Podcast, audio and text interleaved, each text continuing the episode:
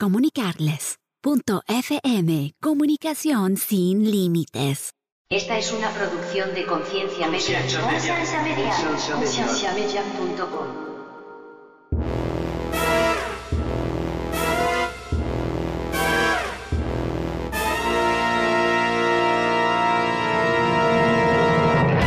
las cosas por las cuales yo me fui de la iglesia es porque a mí me gusta mucho el mundo. Durante mucho tiempo yo tuve que lidiar con sentirme culpable por querer hacer cosas de cualquier adolescente normal. Por ejemplo, yo tenía 15 años, ¿verdad? De las famosas quinceañeras. ¿Cómo es posible que una niña de 15 años tenga que ir a escaparse 15 años? Porque, es usted no era cristiana. tan buena como para perderse la fiesta. Por supuesto, jamás yo me escapé todas las veces a todas las fiestas. Bienvenidos al programa de Conciencia, un programa que tiene como meta crear conversación y promover la autoeducación en las personas, enfocándose en preguntas y temas que por años han sido ignorados y vetados, y trayendo opiniones educadas y respuestas modernas a ideas tradicionales y pasadas de tiempo. Conciencia es una organización centrada en la existencia de Dios y en la necesidad de que las personas tengan las herramientas necesarias para poder defender aquello en que ellos creen.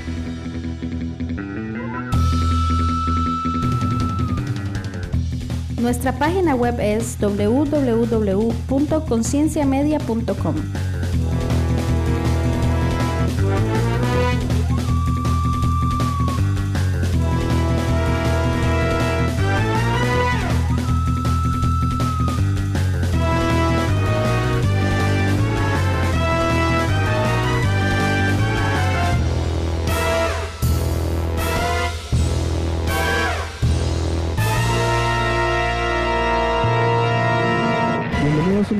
más al podcast de Conciencia. Mi nombre es Andrés Yo soy Tony. y tenemos dos invitados especiales. Como siempre, todos son especiales. Cuando todos son especiales, en realidad dejan de ser especiales. ¿verdad? tenemos a Melissa Rodríguez, que es mi prima, mi prima favorita. Será muy fácil eso. No, yo quiero ser su primo favorito. Ok. Se nos ofenden los otros. Se nos ofenden las otras. Melissa es como dos años mayor que yo. Relativamente crecimos juntos. Melissa creció en la iglesia también. Eh, pasó toda su vida hasta su juventud. Queríamos hablar un, un poco de eso. Y también tenemos a Baby Arce. Álvaro Arce, ¿cómo está, ma? Todo bien, pura vida. Que está de visita. Entonces yo le dije, venga y vacile con nosotros y métese en la conversación. Aunque él dice que no quiere hablar, pero Voy a hablar un poquitito nada más. bueno. usted Lo no se vamos a hacer hablar, lo Lo vamos, a obligar a hablar. No se preocupe. Eh, Mae Tony, ¿cómo está? Tranquilo, cansado con el nuevo trabajo, pero todo bien, ahí va. Que dicho, Vale. yo les tengo una noticia. Yo acabo de tener una baby girl. Tiene como 15 días. Nació casi tres semanas antes, entonces está súper chiquitica. Se llama Aria Celeste y estamos muy contentos. Y Esa- es una hermosura de bebé. Esa es la razón básicamente por la que Emily nos está visitando y Álvaro también. No es porque querían visitarme a mí, era conocer a No, no, no porque tú eres algo especial, Cani. No, correcto. Ma, yo vine a verlo a usted. ¿En serio? Qué playa así. Ah, thank you, Aro. Yo vine a ver a la bebé. Entonces, eh, este episodio no sé cómo va a salir. eh, eh, La verdad es que no planeamos mucho al respecto, pero hemos tenido Melissa y Álvaro y yo varias conversaciones con respecto a lo que es eh, la iglesia, crecer en la iglesia, pasar toda su vida ahí, ser parte de ministerios, ser, ser parte de jóvenes, jóvenes que tuvieron impacto en su momento, que hacían campañas, campamentos, que movían gente, era una cosa increíble. Y el hecho de que la mayoría de esas personas en este momento ninguna pertenece a la iglesia. Entonces queríamos tocar un poquito, como dije antes, tratar de exprimir el limón y ver por qué. O sea, comentar teorías, qué gente ha dicho, qué personas se han quejado, las razones que pueden haber y todo eso. Entonces, Este, vamos a empezar entonces con tal vez este separar un poquito lo que viene siendo tal vez los diferentes fases de lo que viene siendo las diferentes estilos de iglesias, tal vez Andrés, porque yo creo que eh, a veces es una diferencia muy grande de una iglesia hispana a una iglesia más, no sé cómo describirla, un americana. americana, este, porque a mí me toca, me tocó un poquito de los dos lados, pero más del lado hispano y yo creo que también la mayoría de las personas que, que yo iba a, la- a los grupos de jóvenes cuando estaba más joven, ya también o atienden muy no regular la iglesia o ya no están muy involucrados. Por decir. Sí, es como que fue muy importante para ellos en su momento, pero de un momento a otro ya no. Entonces, digamos, ¿qué puede, ¿cuál puede ser la razón? Eh, ¿Por qué no empezamos primero entonces con que Melissa nos explique un poquito de la experiencia de ella en su infancia, con su familia, que nos hable un poquito de... Meli tiene una familia muy grande, entonces ella siempre estuvo involucrada con, con hermanas. Claro, puedo hacer mi introducción, gracias. Ok. Dele. Eh, sí, bueno, primero que todo, gracias por, por tenerme acá. Me interesa muchísimo y me encanta conciencia, así que es todo un honor estar acá. Bueno, tal vez me gustaría hablar un poco de mi historia, de mi background eh, en el mundo cristiano. En mi familia es una familia que ha sido evangélica por muchísimos años. Vengo de familia que ha tenido pastores, misioneros, eh, dirigentes de alabanza y adoración, profetas y bueno, en todo lo que se puede imaginar de lo que son las, las, las, los miembros de una iglesia que vienen a ayudar, ¿verdad? Y a colaborar con, con una congregación En todos los ministerios. en todos los ministerios. Gracias, sí, Andy, si me ayuda un poco con la terminología porque ya yo tengo mucho tiempo de estar fuera de la iglesia y lo olvido. Voy a pensarlo. sí. de ese modo me regaña. Antes de empezar a grabar me decía, no me vaya a interrumpir yo. No, no puede entrar ahí de vez en cuando. De vez en cuando, por favor, mm, se, se agradece. Bueno, entonces, eh, bueno, yo siempre he estado en la iglesia desde escuelita dominical, presentada en el Evangelio, eh, y yo me fui de la iglesia a mis 18 años, prácticamente cuando ya tenía mi, cap- mi, mi capacidad de elegir, por decirlo de alguna manera. Este, cuando yo, bueno, puedo decir que mi experiencia en la iglesia siempre fue hermosa y hasta la fecha cuando la gente me pregunta sobre la iglesia evangélica siempre he dicho mi adolescencia fue una adolescencia hermosa con todo lo que tiene que ver con todas las actividades, las actividades de música, de teatro, de danza, campamentos, actividades sociales. Nosotros estábamos en grupos que eh, interpretábamos música en señas para personas sordas, íbamos a, a lugares, ¿te acuerdas? Este, íbamos a, ¿cómo se llaman los, cuando los Los estadios? conciertos, cuando No, digamos cuando llegaba Benny Hinn. ¿Cómo se llama eso? Graham. Los Crusades. Las, Las- cruzadas. No, bueno, entonces yo fui parte de todos esos movimientos y, y fue muy hermoso, no tengo, eh, siempre he dicho que fue una experiencia muy hermosa. Ahora, eh, cuando he estado hablando con Andrés en estos días pensando cuál es la razón principal por la que yo me fui de la iglesia y realmente no puedo enumerar solo una, creo que ha sido una un acúmulo de situaciones que simple y sencillamente me han hecho salirme y definitivamente no querer volver. ¿Por dónde empezamos?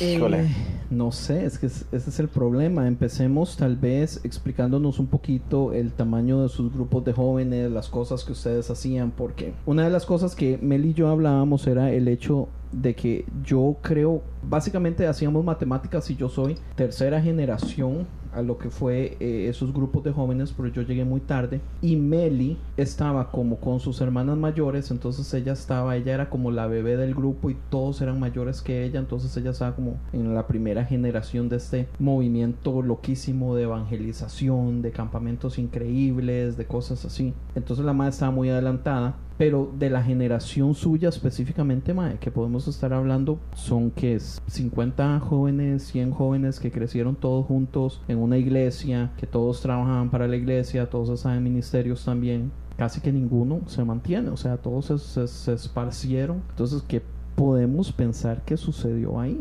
Porque ya no están. Bueno, es muy interesante. Es- es mucho teoría, yo sé, ¿verdad? Estamos Sí, mucho. sí, es muy teórico, pero creo que tal vez me gustaría mucho hablar como de mi experiencia. Eh, y de una de las cosas que escribí mientras estábamos, mientras estábamos manejando y trataba como de, de resumir un poco mis ideas. Y una de las cosas por las cuales yo me fui de la iglesia es porque a mí me gusta mucho el mundo.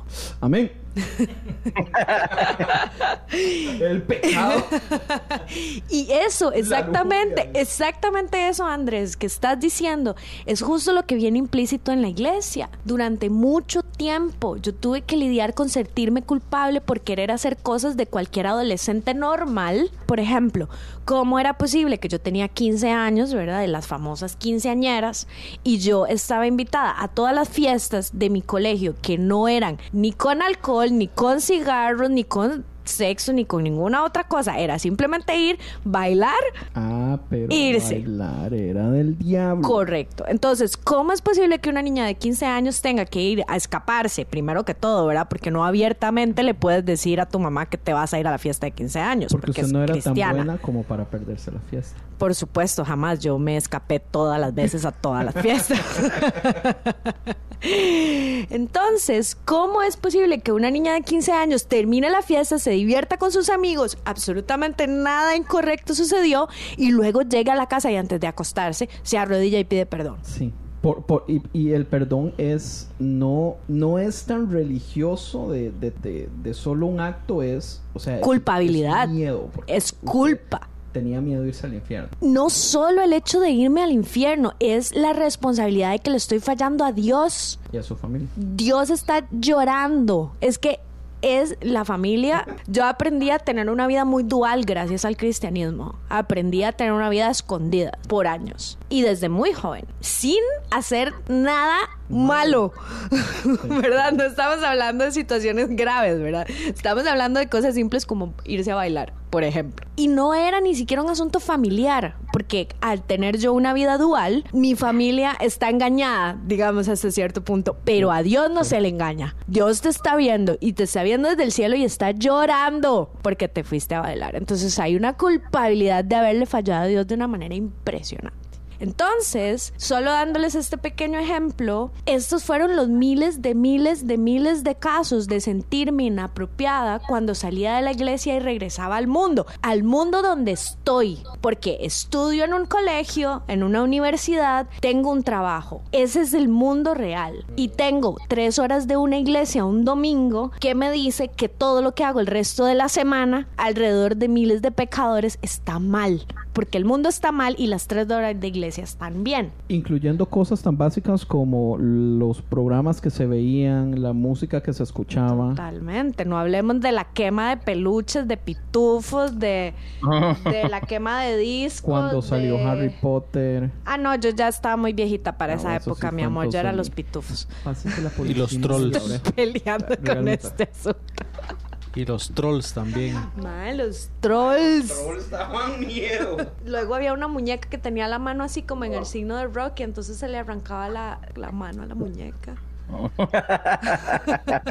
Spider-Man también. Siempre tenía la mano así. Ay, mira. sí Ah, el cierto. símbolo de Spider-Man. Mae, es que, es que Satanás nos engañaba de los modos más sutiles del mundo. Pero sabes, sabes qué, Andy, Al- algo, algo muy curioso que yo experimenté cuando yo estaba este de líder de jóvenes por un buen tiempo, cuando yo ya me metí de nuevo a, a la iglesia donde yo estaba, que los, los muchachos que estaban más sanos y más como por decir este cómo se dice la palabra más este estables en su pensar. Eran los que tenían papás que nunca fueron criados en la iglesia. Papás que eran gente muy centrada no no hacían un gran borlo porque los, los niños les gustaban cierta música o ciertas cosas. Y como que había una libertad un poquito más tranquila de que ellos puedan ser quien ellos son como personas y no sentirse que, que, que los papás los dirijan como, como si fueran pastores, que todo es del diablo. Sí, correcto, es un súper buen punto.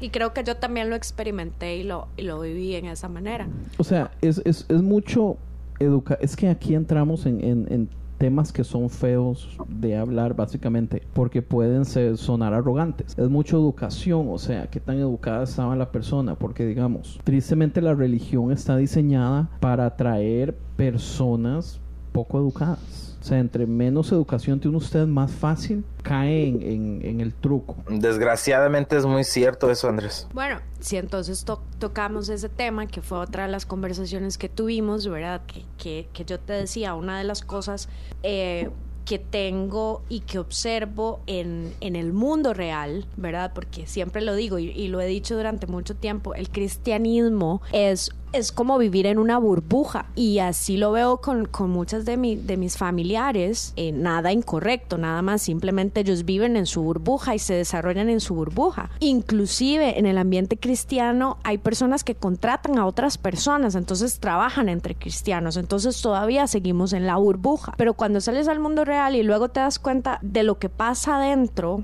¿verdad? Hablando de la educación, eh, ¿cómo te vienes a dar cuenta eh, hablando de que, por ejemplo, hay el grupo de alabanza necesita sentir que triunfó, ¿verdad? Y necesita tener groupies en la iglesia Uy. porque no, no, no pueden triunfar en el mundo real como un equipo, como un grupo de música por ejemplo, o el pastor que, que tal vez pudo haber sido un excelente líder en o, un, o un CEO o un gerente o una persona en un puesto de liderazgo no lo tiene o un director de un colegio, no sé, se me ocurre pensar.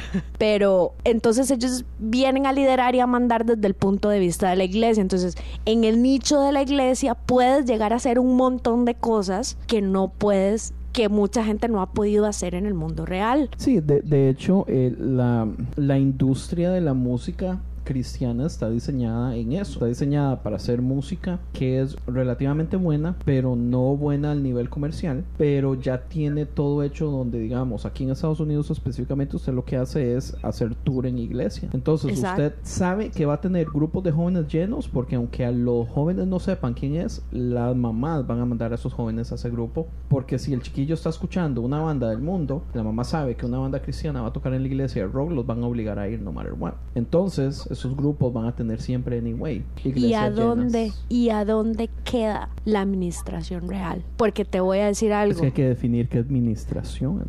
Bueno, te voy a dar mi ejemplo, porque solo puedo hablar con ejemplos. Yo he estado en iglesias donde la alabanza y la adoración es dirigida por amateurs que Sí. han llegado No la mía, pero Te estoy hablando back in the days, porque en la Ah, bueno. actualidad yo sí no puedo saber cómo funciona porque tengo muchísimos años de no estar ahí. Pero no quiero. y no quiero volver. más. No, nunca más. Pero bueno, lo que hablamos el otro día, si yo encontrara una iglesia que tuviera una forma diferente de abrir sus puertas y recibir personas, pues tal vez podría ir a una iglesia. Pero bajo este formato, que a mí me den la versión nueva, la versión updateada del formato de la iglesia, porque esta actual no, no me interesa. Muchas gracias. Volviendo a la alabanza a la oración, han habido momentos de ministración donde la gente, donde ni si- el, el de alabanza y oración ni siquiera está cantando, ni siquiera es una canción que nadie sabe, es simplemente un momento de instrumentos, es un instrumento, es un momento donde la persona está inclusive hasta casi profetizando, está hablando con su voz y diciendo cosas hermosas y diciendo cosas de la Biblia que vienen y ministran a la gente. No necesitamos hacer el show completo del, de, de- dar la canción perfecta con las voces perfectas, con los instrumentos perfectos, con todo perfecto. No estoy diciendo que una buena alabanza de oración no sea buena, pero estoy diciendo que cuando como como persona espiritual que soy y cristiana que fui, yo estoy completamente convencida de que si las personas están unidas y abren su corazón para tener una administración, sucede. Ok, pero aquí usted entró en algo muy interesante y yo ya tengo otra pregunta. Meli me contó este, en este viaje que hizo que estuvo recibiendo unos cursos de self-awareness, que se traduce a descubrimiento personal. Personal podría hacerse. Autodescubrimiento. Auto- Ah, Autodescubrimiento. perfecto, gracias. En esos cursos de autodescubrimiento, que son grupos, grupos, grupos grupales, Grupales. los más animales, que son actividades en grupo, Meli me estaba contando cómo muchas de estas varas utilizan un método de, ¿cómo me lo explicó usted? De, de, de mover masas. eh, De histeria colectiva. eh, exacto. No estoy hablando de eso. Pero tal vez sí está No. hablando de eso. Porque la música está diseñada para tocar nuestras emociones también. Totalmente de ¿Hasta acuerdo. qué punto podríamos decir que esto que usted vivió, y, y explíquenos un poquito, digamos, tal vez ejemplos de cómo usted vivió las cosas, de cómo usted misma, que es un poquito analítica, usted decía, ah, yo no voy a caer en esta vara, pero en el momento que usted está ahí adentro, usted no puede evitar ser parte, porque uno como humano es muy difícil no ser manipulado, especialmente en grupo, y las emociones, y la música, y el efecto, y las luces, y todo está diseñado para que para que usted entre en eso. Sí, y es Pero la exactamente... iglesia también hace eso. Sí, y es exactamente de eso justo lo que no estoy hablando. Pero es que tal vez sí está hablando, porque yo no, yo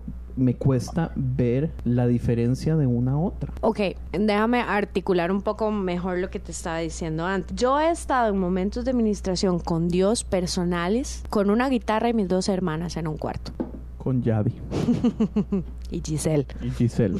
Entonces, yo entiendo muy bien de adoración. A veces no puedo explicarlo con palabras, pero lo entiendo. Lo entiendo con, con realmente poder de Dios, no show. Porque he pasado, de- he sido parte de mucho show. Y de show, de llorar, de tirarse al piso, de, de que usted se arrepiente siete veces y usted llora y se vuelve a arrodillar y se vuelve a llorar. Y la, y la histeria colectiva existe existe y estoy totalmente de acuerdo con usted, pasa. Pero creo que si ha sido una persona que conoce a Dios, en algún momento de su vida, usted tiene algo que usted sabe identificar. Ah, no, esto es distinto. Entonces, eso era lo que quería tratar de expresar. Hay Entiendo. ciertos momentos, no puedo decirte cuáles o cómo, que han sido súper sencillos, súper amateur, súper simples y usted tiene una conexión con Dios sin manipulación de masas, sin histeria colectiva, sin show, Sin el truco.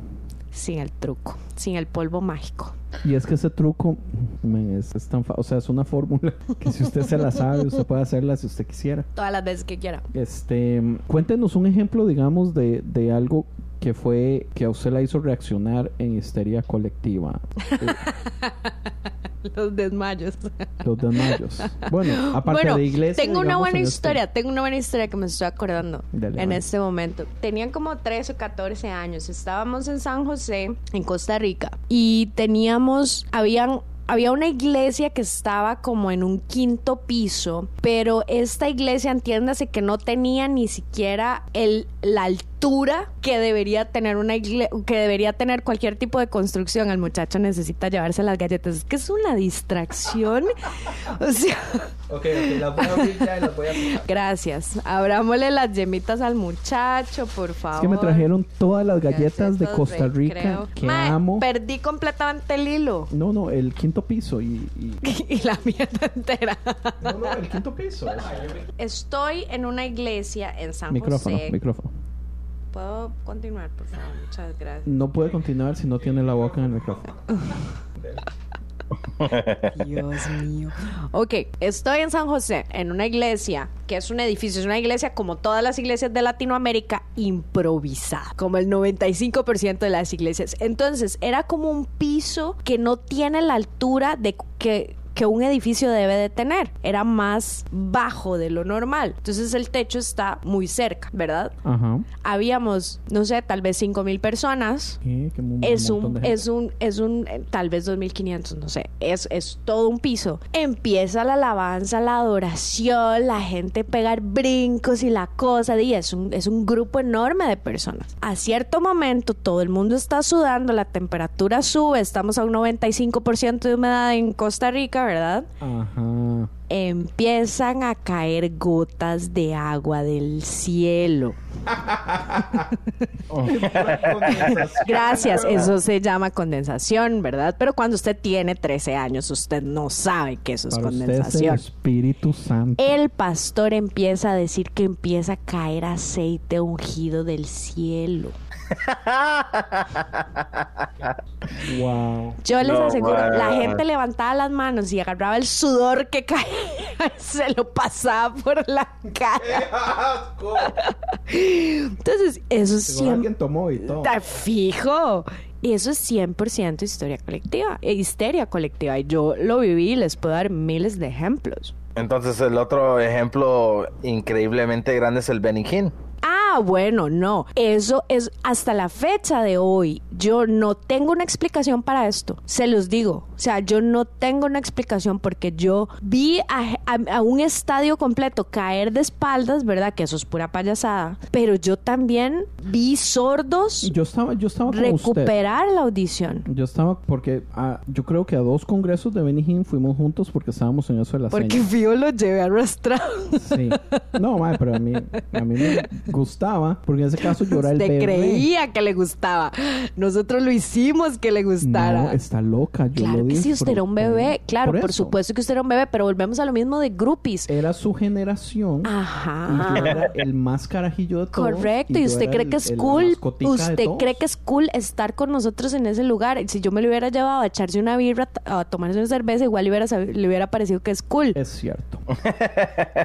este, en Ben- digamos, con Benny Hinn sí, yo veía gente irse para atrás, porque es una gradería, es un Es estadio. un estadio. O sea, la gente se iba de caía en las gradas. Y rodaban para abajo. Sí, O sea, descabezados. ¿Cómo rayos es eso? Y después el Mae se devuelve, el coro estaba detrás de él, ¿verdad? Estamos hablando que el coro eran como 150, 200 personas. Sí, que era lo mejor que usted le podía pasar, ser elegido para el, sí. co- el coro de Hinn. Todas las iglesias mandaban a los mejores y si usted tenía suerte escogían una de su iglesia, man. Exacto, eso es más o menos como ser un, un extra en Hollywood. Sí. Benny Hinn da la vuelta y le sopla al coro Y caen todos. y todos caen. Correcto, pero eso para mí es histeria colectiva. Al momento lo sigo creyendo y usted cae descabezado y todo lo demás. Pero ¿cómo usted me explica? Porque eso, de verdad, por eso digo, yo, yo todavía no lo entiendo. Como, como nosotros estábamos en el asunto de, de la traducción en señas y teníamos un grupo de sordos ahí, yo vi, Usted sí vio sor- yo vi con estos ojos, yo vi dos muchachos que inmediatamente se tiran al piso, se ponen las manos en los oídos y empiezan a gritar. Porque Dios lo sanó. Eso yo lo vi. Porque Así yo- que no sé qué decir. Con todo el No sé respeto, qué con decir. todo el respeto que se merece Benny Es un pajoso. yo no le creo ni una. Sí, sí, igual también hay, también hubo un caso de una nena que dijo que la que la había curado de SIDA y fue y se hizo un, un, un examen y lo presentó al día siguiente en Benny y la mamá nunca tuvo SIDA, era simplemente Sí, que de tenía hecho, ganas de llamar la hubieron atención. muchos casos así, de gente plantada. Exacto. Y, y también eh, hay un podcast de Bad Christian donde el sobrino de Benny Hinn que salió relativamente de la secta, o sea, el mae tenía todo para vivir como un multimillonario si él seguía, digamos, trabajando para el ministerio, se hartó y salió. Dijiste secta. Es que es casi una secta. es mae. una secta. Ok, ahí está. Thank you. Solo está, quería estar segura. Y el Mae, sí, sí, estaba en lo correcto. El Mae eh, decidió salirse. Tony, usted escuchó ese episodio, ¿verdad? Sí, sí, sí. Eh, eh, lo iba a mencionar ahorita también, por eso no sé si Mari ya lo escuchó antes o no. No. creo. Buenísimo. Pero es una cosa increíble. Pero suave, ah, seguimos hablando de Benny. Dele. ¿Se acuerdan cuando el mae agarraba el saco, iba al coro y con el saco todo el mundo se iba al suelo? Con el saco. Mae, ¿cuánto costará ese saco en, Exacto. En en eBay. eBay. en eBay? sí, sí, es un nivel. Ya hice mi aporte. Gracias. ¿Cuánto costó el saco en eBay? Hay que buscarlo, pero le aseguro, Mae, que yo me imagino a ese Mae vendiéndolo en un par de años cuando se le esté acabando la platica. Y blanco, ¿verdad? El saco. Ay, sí, Yo lo que me acuerdo, pañuelito celeste aquí. yo lo que me acuerdo es que el En la Mae, solapa. el Mae le daba cañazos. De hecho, hay un montón de videos de Street Fighter y todo eso de, de Blanca. o- Finish him. Mae de- del Mae gorreando a la gente y a la gente le encantaba. Pero entonces volvamos a esto. Recapitulemos. ¿Por qué cree usted que tanta gente metida en el cristianismo, en un cristianismo que uno podría pensar que era explosivo, que, que, que estaba en un au, que, que estaba haciendo cosas que nunca habían sido hechas, que estaba rompiendo esquemas, que estaba haciendo punta de lanza? Uy, Pucha. punta de lanza. Eso sonó Más demasiado poético, pandereta. ¿Entiende? Que, o sea, ¿dó- ¿dónde está la gente? ¿Cómo es que solo unos cuantos quedan? Sí. Y, y no sé, o sea, ¿dónde está la gente, más? Ahorita se me ocurre pensar, no sé por qué estoy haciendo la comparación. Mm, Cuando uno ha sido altamente manipulado, llámese en una relación de pareja o una relación un poco eh, destructiva con sus papás o sea como lo quieras llamar. Cuando usted abre los ojos y se da cuenta que usted ha sido manipulado, su única salida es cerrar la puerta e irse. Y para mí, la manipulación en la iglesia es tan grande que cuando una vez abres los ojos y te das cuenta que has sido manipulado, no quieres volver. O sea, es una negación completa. ¿Negación A? Pues negación a lo que usted vivió. O sea, es como un acto de vergüenza de saber que pa- pasé por todo esto y me jugaron tan feo, entonces mejor dejo todo votado, ignoro todo y ya no pienso en el asunto. Ma- ok, le voy a hacer una pregunta. ¿Usted todavía cree en Dios? Por supuesto. ¿Qué ocupa una iglesia para que Melissa Rodríguez diga voy a volver a, voy a empezar a ir a esta iglesia? Necesito una iglesia inclusiva. Necesito una iglesia que no me manipule. Necesito una iglesia que no esté peleada con el mundo. Qué buenas respuestas. ¿Qué más? no eh, hablamos muchísimo de, de ser adoctrinado y, y creo que y no solo Andy me hiciste una pregunta que si todavía creo en Dios es que no es solo que creo en Dios es que yo tengo en tengo una relación verdadera y hermosa con Dios Ajá, nice. y si yo tuviera una iglesia donde yo pudiera relacionarme sin tener yo que decir que está mal y que no está mal, porque al final el punto aquí es seguir a Jesús, punto. Porque no nos, habla, nos ponemos a hablar simplemente del mejor ejemplo que tenemos, ¿verdad? Y si yo tuviera una, una comunidad donde yo puedo hablar de esto, pero también puedo hablar del partido de fútbol, porque también puedo invitarlos a mi casa y echarme una birra con ellos No fútbol. porque también puedo invitarlos al 15 años de mi futura hija y, No y 15 bailar. ¿verdad? Y, y repartir tequila, ¿verdad? Y, y no voy. quiero, yo te invito. Y no estoy hablando solo del alcohol, estoy hablando de miles de cosas en general, ¿verdad? Donde yo pueda ser una persona que, que, no, que, que no hable solo de Dios, es que esto no es la vida real.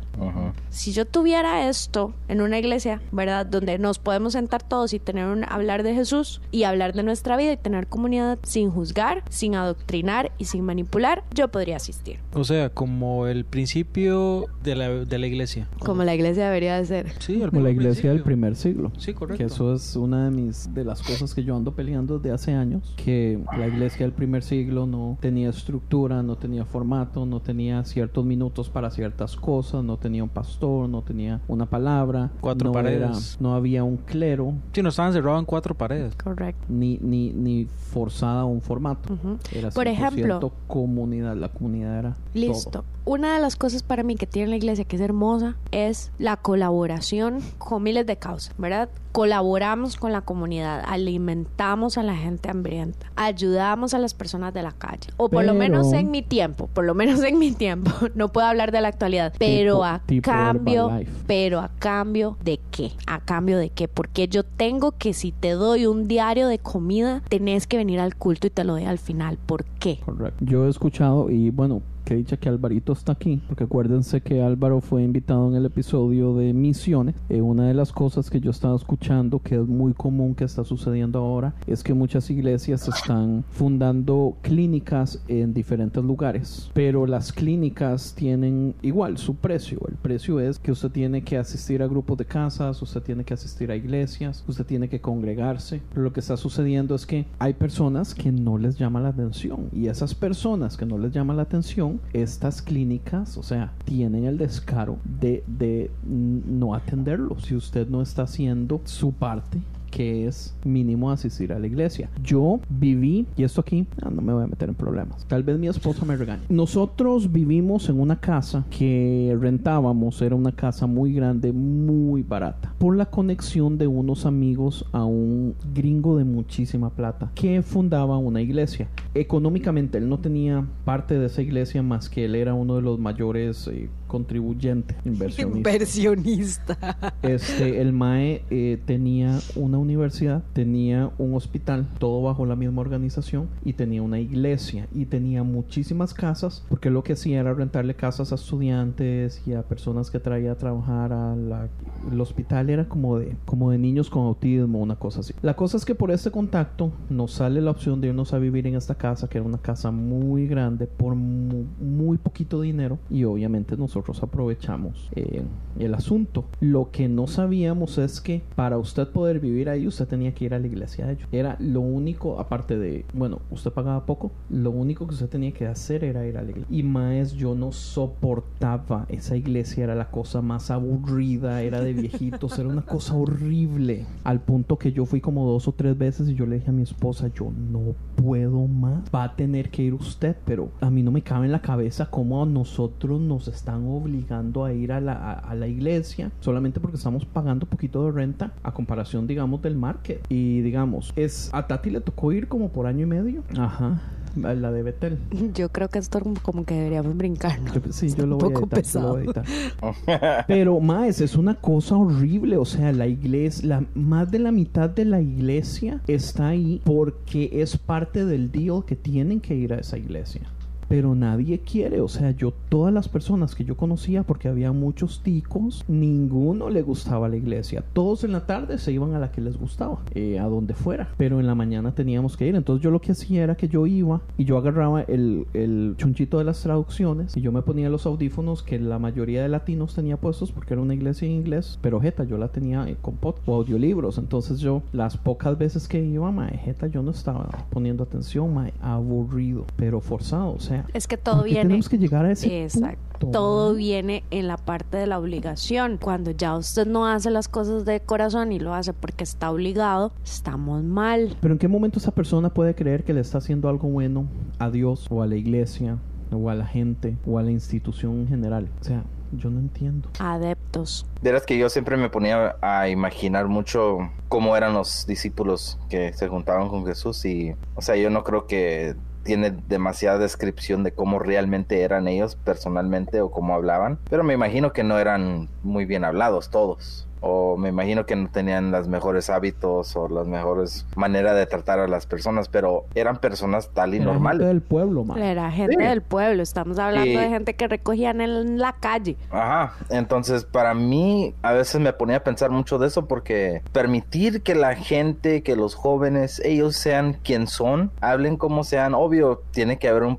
algo de respeto con, con la gente a nuestro alrededor y todo, pero yo creo que permitirlos que ellos sientan la libertad de ser las personas que ellos son es algo que la iglesia tanto odiaba, o sea, no escuchar a alguien que diga una mala palabra era lo, lo más peor de lo que te hubiera podido pasar en una iglesia o, o platicar de una banda que te gusta que no es cristiana o escucharlos en tu podcast, digo, en su en sus iPods y todo eso. Man, para mí yo creo que lo mejor que nos, nos, ha- nos han pasado a pasar a, a- con, con lo del podcast y todo esto es, es la de deconstru- ¿cómo se dice? Desconstrucción. De construcción. Ya, deconstruction. Sí, Y- y lo. va, perdón. No, no, dele, dele. Eh, una de las cosas que estás diciendo es, es tan cierta porque en la iglesia nos tratan de sacar del mundo porque el mundo es pecaminoso, ¿verdad? Ajá. Pero dentro de la iglesia hay tantas cosas que no son correctas y que se permiten dentro de la iglesia que son algunas veces hasta más pecado que lo que pasa afuera. Yo no creo que usted piense que la voy a dejar pasar sin decir ejemplos. Bueno, este tema es un poco fuerte, que de hecho lo Démosle. pensamos. Eh, yo le daba un ejemplo a Andrés y le decía a Andrés, cuando tienes 14, 15 años y vas a una actividad de tu escuela y te ves con los papás de tus amigas, los papás de tus amigas, ah, volvamos a recordar, tengo 14 o 15 años, los papás de tus amigas no llegan a darte un abrazo ahí medio pasado y a, y a decirte mi amor y el beso y el abrazo con las confianzas que se dan en la iglesia de hombres adultos con muchachas adolescentes. Eso no pasa en el mundo de afuera. Ma, esto es fuertísimo. En el mundo de afuera, los, las muchachitas, si estamos un poco haciéndonos las tontas con hombres mayores de edad, porque en el colegio todos somos menores de edad. Bueno, en Estados Unidos es un poquito diferente, pero usualmente en Latinoamérica tienes el que el mayor tiene 17 años. Y algunos cuantos que repitieron el año, pero pero la mayoría tenemos 17 años, todos somos teenagers. En la iglesia estamos mezclados en el grupo de jóvenes, la que tiene 14 y 15 y el que tiene 23, 24. Y esos muchachos de 23 y 24 aprovechan, no estoy diciendo todos, pero es una realidad, la fraternidad y la confianza que hay en la iglesia, perdón, para ligarse a adolescentes. Oiga, pero es que déjeme decirle algo. Entre más confianza tiene el grupo de jóvenes, más cercanos somos. Porque si usted llega a un grupo de jóvenes donde todos se saludan de hola y se hacen la manita así del, del hi, usted dice, ah, este grupo de jóvenes no es tan cercano como cuando todos los jóvenes llegan y hacen fila así como la fila india y se van un- unos para un lado y otros para el otro de, de besitos de hola, besito, besito, besito, besito. Usted termina besando a 35 huilas. O sea, yo me acuerdo de maes en Costa Rica que a mí llegaban, yo no sé si usted alguna vez me dijo, pero hay mae, hay, hay chavalas que llegaban y me decían a mí, yo odio saludar a este mae porque este mae me da besitos en el cachete mojados. Qué asco. Y queda todo mojado, pero el, el mae seguro que sentía que estaba siendo súper sexy. ¿Y qué me dice el abrazo con la manita en la caderita? Sí, la manita en la cadera y que, Que va un poquito para abajo. que le hacen un, el cariñito. El- el- me- me- me- una que probablemente los hombres no se han dado cuenta si ustedes no son de ese tipo de hombres, que lo sé que no lo son. Álvaro tal vez sí sabe. Obvio. La mano como de te, te toman por el brazo Correcto. en la parte del brazo arriba, pero por dentro como casi Casi tocando como casi de- tocando del donde está, exacto, donde El está seno, el seno, para decirlo un poquito decentemente. Y así les puedo dar historias de historias de historias. No estamos hablando de abuso sexual en per se, estamos hablando de harassment, no sé cómo se dice eso en español. Sí, sí, estamos hablando que Acoso. Acoso. Exacto. Ay, ma, es que, que- es que yo entiendo, digamos, en la escuela o, o- o en cualquier actividad que no sea en la iglesia, Esas ni una no se abuela dan. va a aceptar eso, pero No. tampoco yo siendo el papá de mi chiquita de 14 años y yo veo que otro papá viene y la saluda así, oh, mae, Andy, me voy a encabronar. es, yo no sé y no puedo hablar por la iglesia ahora, pero en la iglesia de mi adolescencia, y no es una, fueron algunas cuantas, estamos todos entre hermanos.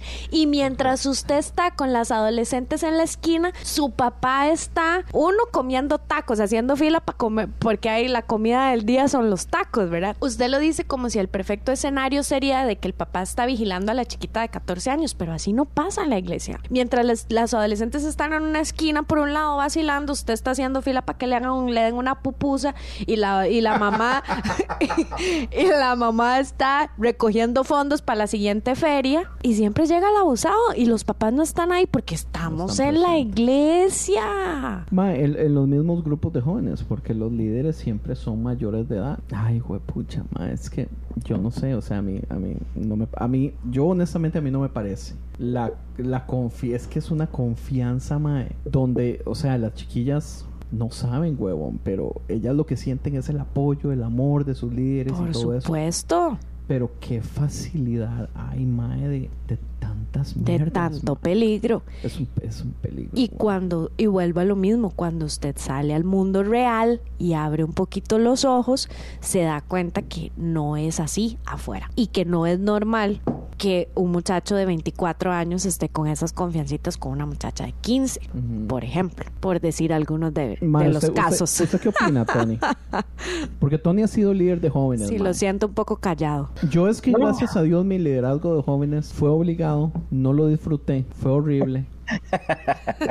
fue una cosa horrible y, y solo una, una vez he tenido la experiencia de ser líder de jóvenes donde y, y fue tan odioso porque, por ejemplo, yo, yo vengo de Costa Rica, donde, donde la gente hace lo que sea para llegar al grupo de jóvenes porque a la gente le encanta la comunidad. Aquí era que entre los dos líderes teníamos que recoger a 15 o 16 carajillos Y todos hacer van cabreados. tres viajes para poder ir a recoger a todo, hacer un viaje, después ir a por los otros, hacer otro viaje y lo mismo para la salida. Mae, nadie pone atención, les vale los temas, no entienden nada. eh, no quiero decir que los Willas aquí son tontos, mae, pero, pero mae, o sea, no sé, Tony. Es un, es un grupo muy diferente ah, en comparación. Realmente cuando yo tenía el grupo de jóvenes, el que tenía antes, no, no era así realmente en ese, en ese término. Pero, pero sí había de otra manera donde nosotros lo que teníamos es que teníamos un grupo de, de muchachos que eran eh, adolescentes que, te- se- ¿cómo se dice? Eran problemáticos, que tenían que ir este con su parole officer. Ajá. So, so te puedes imaginar que teníamos un grupo desde los muchachos que son súper inocentes y huilillas a los que ya son problemáticos y están ahí porque pues ya los papás y los y los oficiales los tienen ahí para darles este una estructura de algo. Entonces, entre medio de eso, pues claro que vas a tener a los muchachos que ya están mal amañados, que tienen ya sus propios planes y sus ideas de lo que a quién les parece y quién no les parece. Y igual, o sea, no por decir que, que a veces las muchachas eh, son tentación, pero de la manera que a veces se visten, claro que los huilillas chiquitillos se interesaban, pero hasta lo máximo. Sí, ma, eso es un problema. Aquí usted está metiéndose en un tema. un que tema. es un problemón porque usted está, Pero es la usted verdad. está victimizando a los abusadores, man. Correcto, una mujer puede ponerse lo que le dé la No, gana. no, no, claro, pónganse lo que quieran. Si quieren, lleguen con puro calzón y si no les toca nada, es, es problema de ustedes. Pero yo digo, o sea, las muchachas, o sea, ya hay ropa donde ya no es, son pantalones normales. Son pantalones que te aprietan todo. Y si para los muchachos a ellos no les interesa eso, claro que les va a interesar. Entonces, Que no le interesa es gay. Y los Sí. gays son del demonio. eh, bueno, sí, Mandy. Son bromas. Así como Frank. No, pero, Pero- pero, pero, es, o sea- es un poco delicado entrar en este tema porque estamos haciendo eso, estamos justificando el hecho No, no, de que yo por no lo estoy- que una mujer se ponga, el, el No. hombre tiene derecho a tener acción y No, eso no, no, yo no, definitivamente pero no, es es- Eso es lo que no te estoy, no, no estoy justificando las acciones, pero porque yo digo que eh, las ideas son muy diferentes de un lado para el otro, porque obvio que el hombre no se puede poner algo que a las mujeres le interesa. El hombre lo que tiene es que es Se puede poner un la... pantalón muy tallado. No, no, eh, no, no, se puede no, poner los- una media en el Se calzoncillo. puede los poner traje de hombres- Spider-Man. Nada más sexy que el traje de Spider-Man para una mujer. No, lo- los hombres lo que ellos tenían es que se, eran, uno, eran muy seguros de quién eran ellos, entonces eso les atraía mucho a las chavalitas, porque ellos encontrarse un chavalillo que le gusta lo que le gusta, es desmadroso Eso y, es el y es- síndrome del... y tiene la confi- ¿cómo se dice? Confidence, era muy... Sí. Eh, seguridad. Seguridad, sí, pero eso es el síndrome de los muchachos malos. ma. Sí, Por eso. que pasa en A todos los lados. A los Y hombres que, también les y que es que a las, y a las huilas, ¿qué es lo que le gustan? Los malos. Sí, por supuesto, pero estamos hablando de situaciones donde hay adolescentes, niñas pequeñas, en el mismo círculo social de muchachos ya mayores de edad, en situaciones de confianza un poco más pesadas que pasan, que no pasan en otros círculos Es sociales. eh, la situación de confianza casi que es exigida por la iglesia. Ujú. O sea, a los padres se les dice, nuestros líderes van a hacer de su joven un mejor joven. Venga, déjelos aquí por horas y nosotros le ayudamos en todos sus... pro- o sea, ¿cómo le explico, Mae? Es, sí, es una, es que es una situación, ex- es una situación extraña, Riesgosa. riesgosa, rara, que en otra situación En otros círculos sociales no sucede. no es aceptable para nadie. No, es como que usted ponga a, a muchachas de 14, 15 años a llevar clases con muchachos de la UCR en Costa Rica con 22, 23, 24 años. Es exactamente lo mismo. Por algo las, las edades están un poco separadas en, en nuestro Sí, sistema por eso- educativo. por eso no es que en un mismo edificio usted encuentra carajillas de séptimo con madres de universidad. Correcto. De no ser que el maestro se haya quedado un pichazo de veces. Exacto. O sea, el, el, el, el pendejo que está fuera del colegio esperando las carajillas. Al chico malo. Ujú. Ok, ok. Usted me acaba de acordar algo interesante. Que es el hecho de mi hijo. Mi hijo tiene 10 años, pero mi hijo es tan inocente a un punto que a mí me preocupa que a sus 10 años o 13, 14, al mae, lo, es que su inocencia es, es... Y yo le pido a Dios que no es que me esté manipulando de un solo y haciéndome creer, ¿verdad? Que No, él es sumamente inocente. a mí me preocupa muchísimo mi hijo hombre en las situaciones donde él pueda estar en el futuro porque yo siento que él es más vulnerable porque el mae no tiene malicia, ¿entiendes? Eh, a mí me preocupa y es el hombre cuando se supone que yo tengo que estar preocupado por la mujer. No, es completamente preocupante y, y por los dos lados tienen que ser.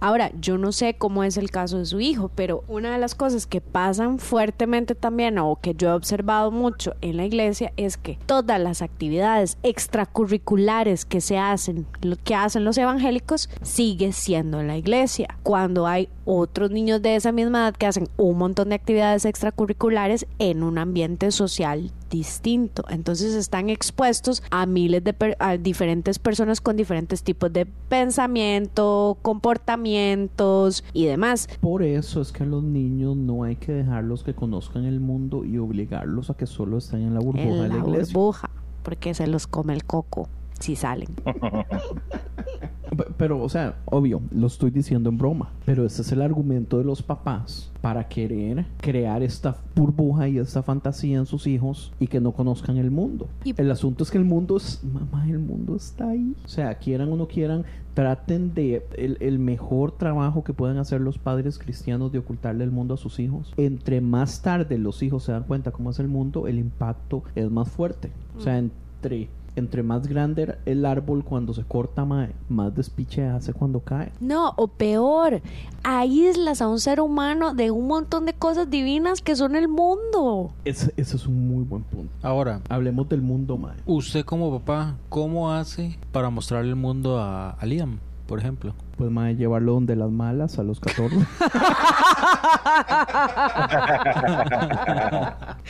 Qué no, varas. Man, Liam es de lo más tierno, man.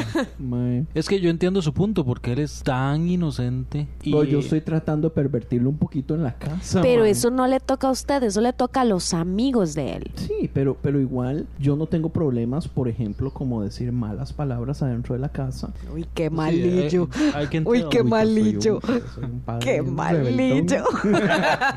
este, yo no tengo problemas, digamos, con hablar de, de ciertos temas importantes que el MAE tenga preguntas. O sea, gracias a Dios yo eso sí tengo, MAE, que el MAE tiene una pregunta y yo invierto el tiempo necesario en hacer que él entienda. O sea, y busco recursos y todo eso. Pero mi, en, en mi caso, eh, perdón, aunque tenemos una muy buena relación con la iglesia, yo he procurado por mucho tiempo que Liam tenga una relación grande con otro montón de cosas, digamos, con la escuela, con amigos, eh, Liam tiene amigos que no son cristianos. sí, de la escuela. Amigos, Amigos. o compañeros de la escuela. compañeros, pero son amigos también, porque por ejemplo, uno de esos amigos, en realidad son como tres que ellos se textean, porque él tiene el iPad, entonces se textea. Uno ya se vino a quedar a la casa. Otra cosa que hicimos fue este verano lo metimos en un montón de cursos de, de summer camp. No tienen nada que ver con, Con gente del con mundo. gente, aunque no lo crean.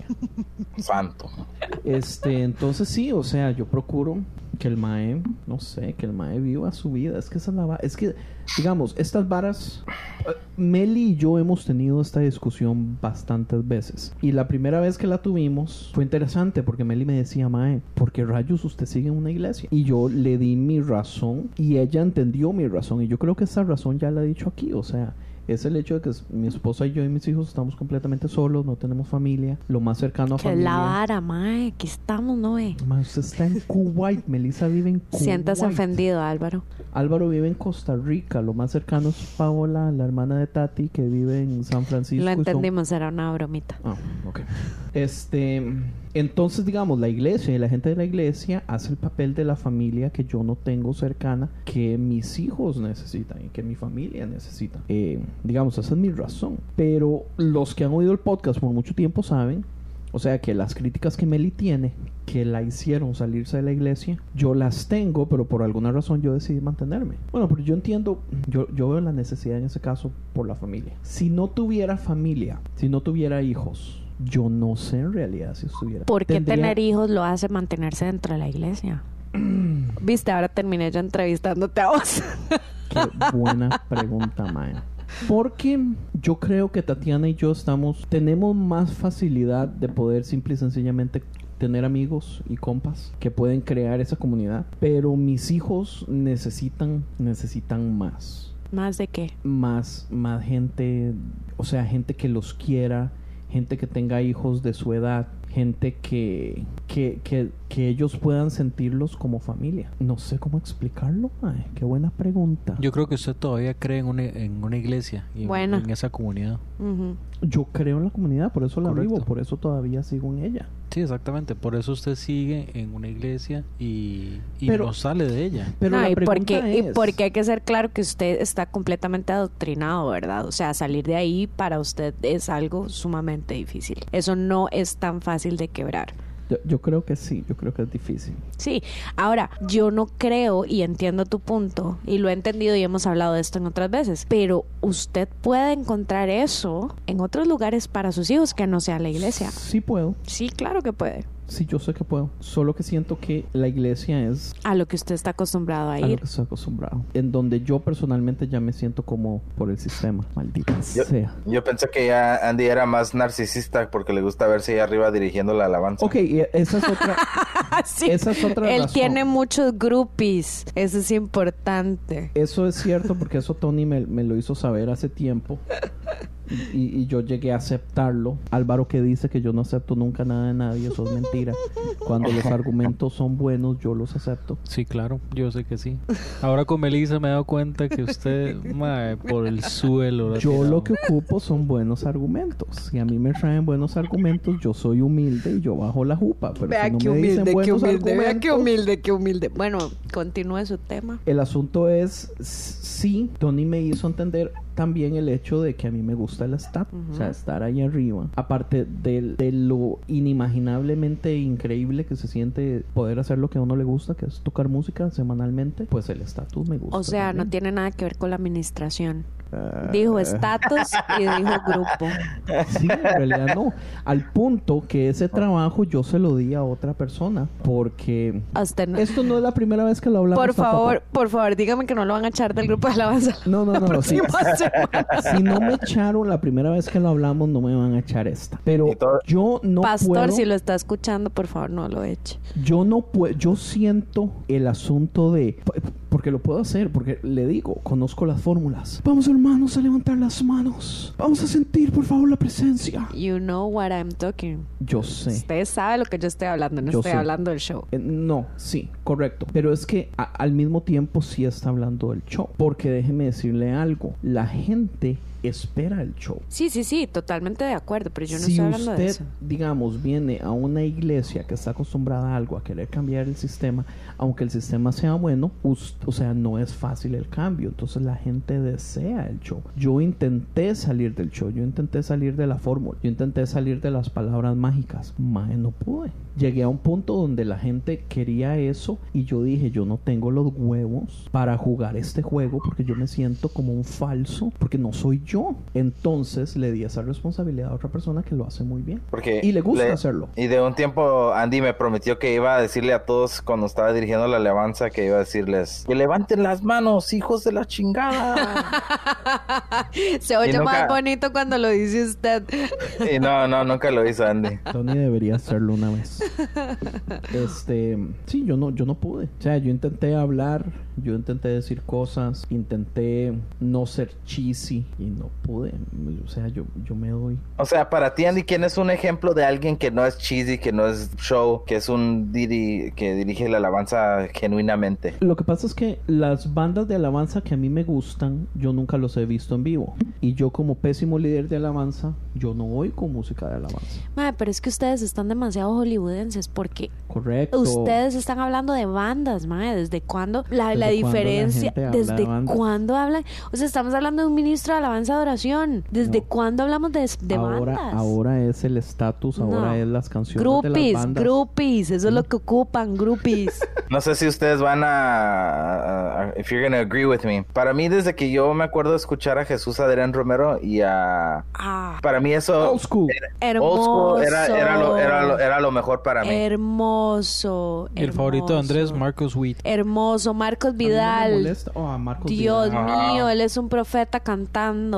Eso es lo que yo estoy acostumbrada. Ajá. Esa música yo no, no se me hace vieja a mí. No, no, entiendo, pero digamos, Porque no es la música, era el sentir, Es, o sea, es la, la, la- letra, es lo que la viene. sinceridad de, de cómo cantaban las canciones, o sea, la- el tema de lo que platicaban en sus temas era algo muy sincero. Sumamente sincero, honesto. Es que la, honesto, pero honesto quiere, viene también con, puta, hagamos las canciones originales también y nadie quiere. O sea, son pocas las bandas que hacen el trabajo pesado. banda.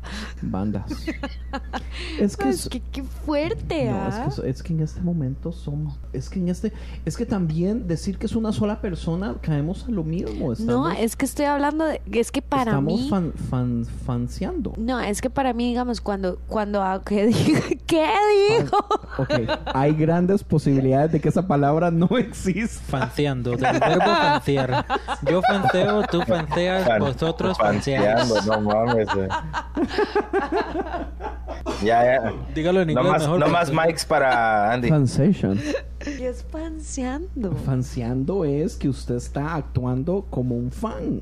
Ah, Dícese del verbo. Sí, digamos, si usted, sí, sí, es que volvemos a lo mismo. Si, uno habla de un Marco Antonio, Sol- no, sorry, un- Llega un- Navidad. de un Jesús Adrián Romero, uno está fanseando a Jesús Adrián Romero. O sea, yo soy un vivo, yo- o sea, yo, yo no creo en los artistas, yo, no, perdón, yo no creo en los personajes, yo creo en los artes, yo, yo creo en el arte. Ok, para mí una banda es la suma de sus componentes. Entonces yo no puedo decir, por ejemplo, que yo amo Nirvana por Kurt Cobain. O sea, Nirvana es Nirvana por toda la unión de sus componen- componentes Componentes.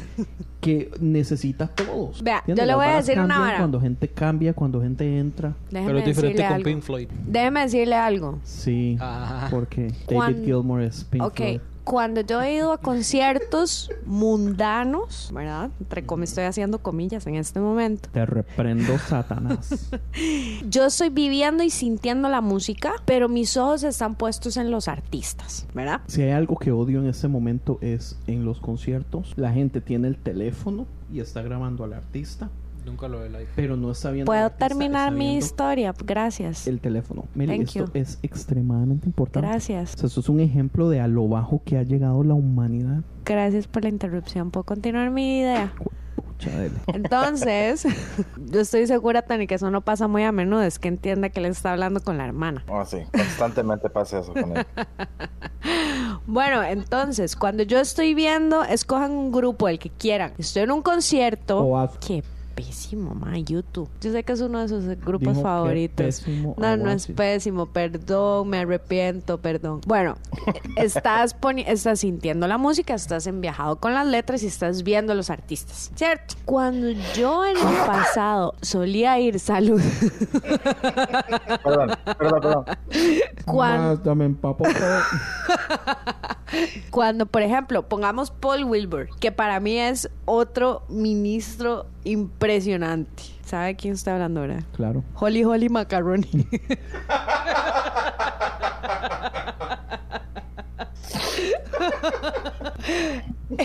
Mae, hubo un tiempo en la menonita que, que tocamos esas piezas. Hubo un tiempo en todas las iglesias de Latinoamérica días, que mae. solo tocaban Paul Wilbur. Holly Holly Macaroni. Entonces, usted está en el estadio y usted no está viendo al Mae. Usted no está viendo A la refiero. gente. Usted, es- usted no está viendo el grupo. Usted está danzando, adorando, Usted enviajado en su conectado a ride. otro nivel, es como otra Exacto, dimensión exacto, la música. exacto. Usted está conectado a otro nivel que se llama Dios. No es la misma cosa que usted escuche Amén. a YouTube y usted esté ahí en aquí, aquel enviajado de aquella hora, pero usted lo que quiere es ver a Bono, ¿me entiende? Porque No, ese es el no- mae no pichudo. creo eso, porque yo he sentido a Yo Dios. no, ah, yo no me enviajo con Paul Wilbur, mae. O sea, Ah, yo no digo, mae, qué pichudo el mae. No, yo digo que chuzo lo que me está sin- lo que estoy sintiendo porque estoy demasiado, o sea, mi protagonista en cuando veo a Bono es Bono. Mi protagonista cuando veo a Paul Wilbur es Dios. Pero cuando usted es músico, usted ve, usted tiene que es pasar por los instrumentos es sí o problema. sí. No importa. No entiendo decirle. O sea, Usted como músico, el Déjeme arte- Alvarito terminar, gracias. Usted, No Se hubiera llevado muy- Se hubiera Qué llevado madre, muy- no me van a Puta. invitar más. Se hubiera llevado muy bien con uh, Ivo. ni por Hangouts está invitada entonces. Bueno, ¿cuál es cuál es su punto, Alvarito? Mae, yo lo que digo es, no importa. Y es que tiene razón. Por...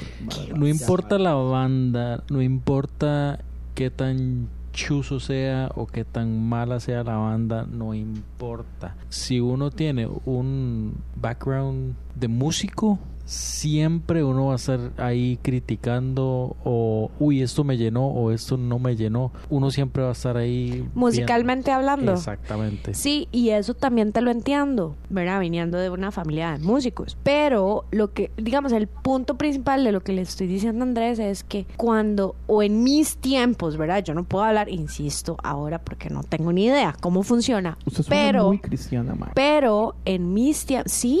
Solo es asistir a una iglesia y ya. Sí, pero póngame usted un Pero no culto un domingo. No, jamás, jamás. Es que el punto de esto y de que estamos haciendo esto, Andy, es que yo soy una creyente, pero simple y sencillamente la iglesia no me interesa. Acabo de encontrar un buen punto para continuar y hacer un cambio, pero termine eso que iba a decir. No, o sea, ya, ya se me olvidó.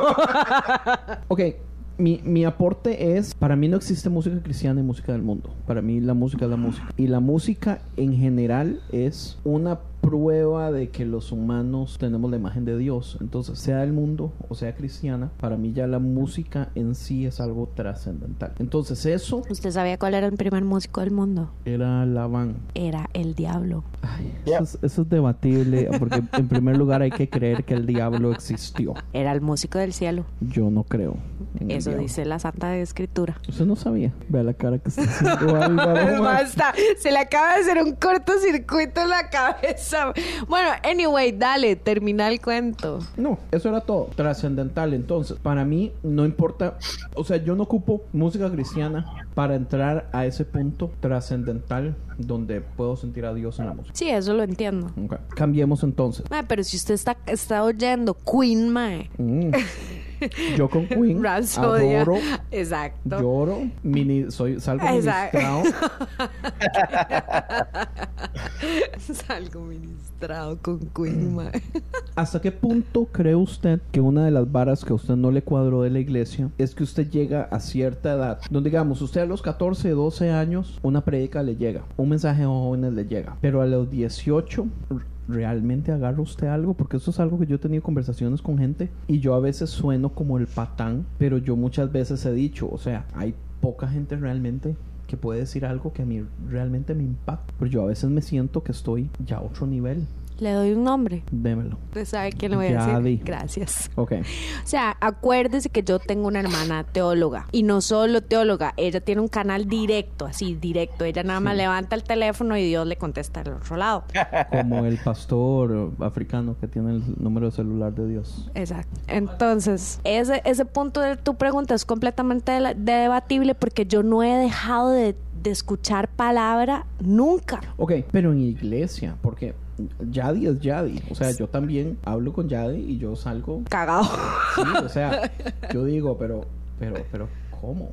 Sí, pero hemos hablado, o sea, yo no he dejado, casi que yo puedo decir que mi pilar de mi de mi alimento espiritual es mi hermana, porque ¿y usted sabe cómo se hablamos de la Biblia siempre y hablamos de Dios y compartimos de nuestras cosas. Eso no ha dejado de ser, sabe que ese es el mejor ejemplo de la relación que tenía Jesús con sus discípulos. ¿correcto? Ahora, ¿cuántas personas que van a las iglesias tienen una relación con alguien así? Nadie, Mm, Muy pocos. Muy pocas, digamos muy pocas. bueno, muy pocas. Porque generalizar no es bueno. Es debatible. Andy, Andy- Andy es muy, Yo ahí Andy es muy donde bueno para generalizar. que esas cosas así son las pocas que no son debatibles. mae.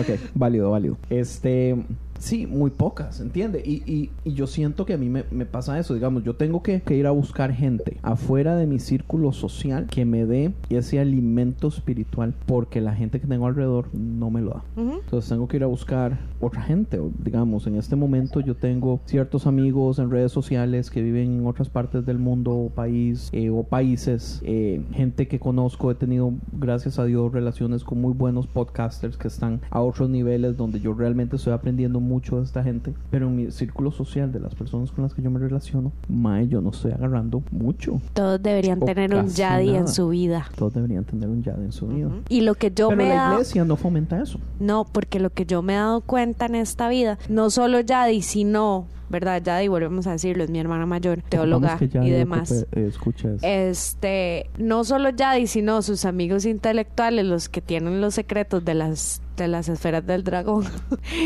Son siete. Ellos, porque no, son, no es solo ella, eh, es, un, es un grupo ahí de, de intelectuales de la Biblia, como me gusta llamarlos, y ni siquiera de Biblia, o sea, ellos ven otras cosas, o sea, ellos no solo ven la Reina Valera y la leen, no, tienen un montón de herramientas. Ninguno de ellos está en la iglesia. Pero todos disipulan gente. Todos disipulan gente. Todos son maestros que tienen a... Todos son maestros y tienen su grupo de personas y no tienen cuatro paredes, como decía Alvarito, ni schedules, ni, ni nada esquematizado, agendado, Sí, nada. correcto. O sea, ellos tienen una red, ahí en WhatsApp se hablan, que ocupa, esto es lo que estamos leyendo, esto es lo que está pasando. encanta. Yo siento que por ahí es a donde yo voy porque yo siento que algo así es lo que yo necesito. Somos personas ya graduadas de la iglesia. Sí, ya, ya no tienen que ir más. Yo ocupo ir a tocar porque yo ocupo el estatus. Porque se ocupa groupies. Yo, yo no tengo groupies. Sí, bueno, sí groupies es las señoras de la iglesia que siempre me dan un besito al final, mae. Exacto, esas son todas sus groupies. Hardcore, man. Sí, Yo soy tu bigger, tu biggest groupie. jetona. Claro que sí, cuando vine y lo vi tocar lloré y todo. Qué rajado. Ahora, porque tal vez no, no, no expliqué bien mi punto. Algo que, que yo he estado tratando de poner en palabras o entender o explicar también a otras personas es el hecho de que a mí me frustra que la iglesia sea comidita de bebé y uno no sale de comidita de bebé. Porque como siempre hay gente nueva, usted está forzado a tener que dar un mensaje extremadamente simplista porque usted no sabe quién va a venir ese domingo. Entonces, después de cierto tiempo, mae, o sea, usted ocupa varas sólidas. Lo puedo ¿Cuánta interrumpir. gente, dele, cuántos, digamos, jóvenes han pasado por eso, man? Es que el tema del sermón está ya completamente equivocado. ¿Por qué? Porque volvemos al tema del groupie, ¿verdad? Yo aquí como conferencista, como speaker, ¿verdad? Vengo aquí y doy un mensaje a 50 personas que están enfrente mío, ¿verdad? Cuando hablamos del tema de comunidad, yo vengo y me siento con una persona para comentarle cuál es mi situación personal en ese momento. Entonces podemos tener una una, una retroalimentación juntos con un asunto personal. Esa es una. Otra es que la- el speaker, ¿verdad? Viene a compartir de una manera personal lo que está estudiando esa semana, ¿verdad? O lo que se le fue revelado, lo que aprendió o lo que compartió con otras personas. Usted no puede hacer eso desde el sermón. Usted en el sermón tiene que venir y dar algo sin o sea, superficial porque tienes un auditorio gigante con miles de personas diferentes, con diferentes capacidades, diferente educación, diferentes edades, diferente todo. Tiene que ser light. ¿Qué más, Entonces- Meli? Ajá, dele. Iba a decir, entonces, Meli, ¿usted qué piensa de, de el- la influencia que los papás tienen en, en los muchachos que van a la iglesia entonces? O sea, ¿qué, ¿qué tan grande tiene que ser esa influencia, buena o mala, para que ellos saquen algo bueno de lo que están haciendo yendo a sus grupos? Hoy creo es una súper buena pregunta. ¿Quién me enseñó a orar a mí? A mí no me enseñó a orar la, la maestra de escuela dominical ni el pastor. A mí me enseñó a orar mi mamá en mi cama todas las noches. Y lo hago hasta el día de hoy. ¿Quién me enseñó a mí? Va, dale. Usted sabe que eso es la minoría, ¿verdad? Eso no es la regla. Bueno, yo estoy partiendo de mi experiencia personal. Ok. Yo tuve una educación religiosa o cristiana o espiritual en mi casa primero. Entonces yo creo que los padres tienen un papel vital en enseñarle a sus hijos desde la casa, pero en realidad, o sea, yo tengo una mamá que cuando oraba por mí, ella realmente oraba por mí. Y ese ejemplo de oración y fe me hizo seguirlo hasta la fecha, porque fue real y honesto. Entonces creo que los padres tienen un, un, un, un trabajo enorme de enseñar a sus de enseñarles a sus hijos una, a tener una relación con Dios.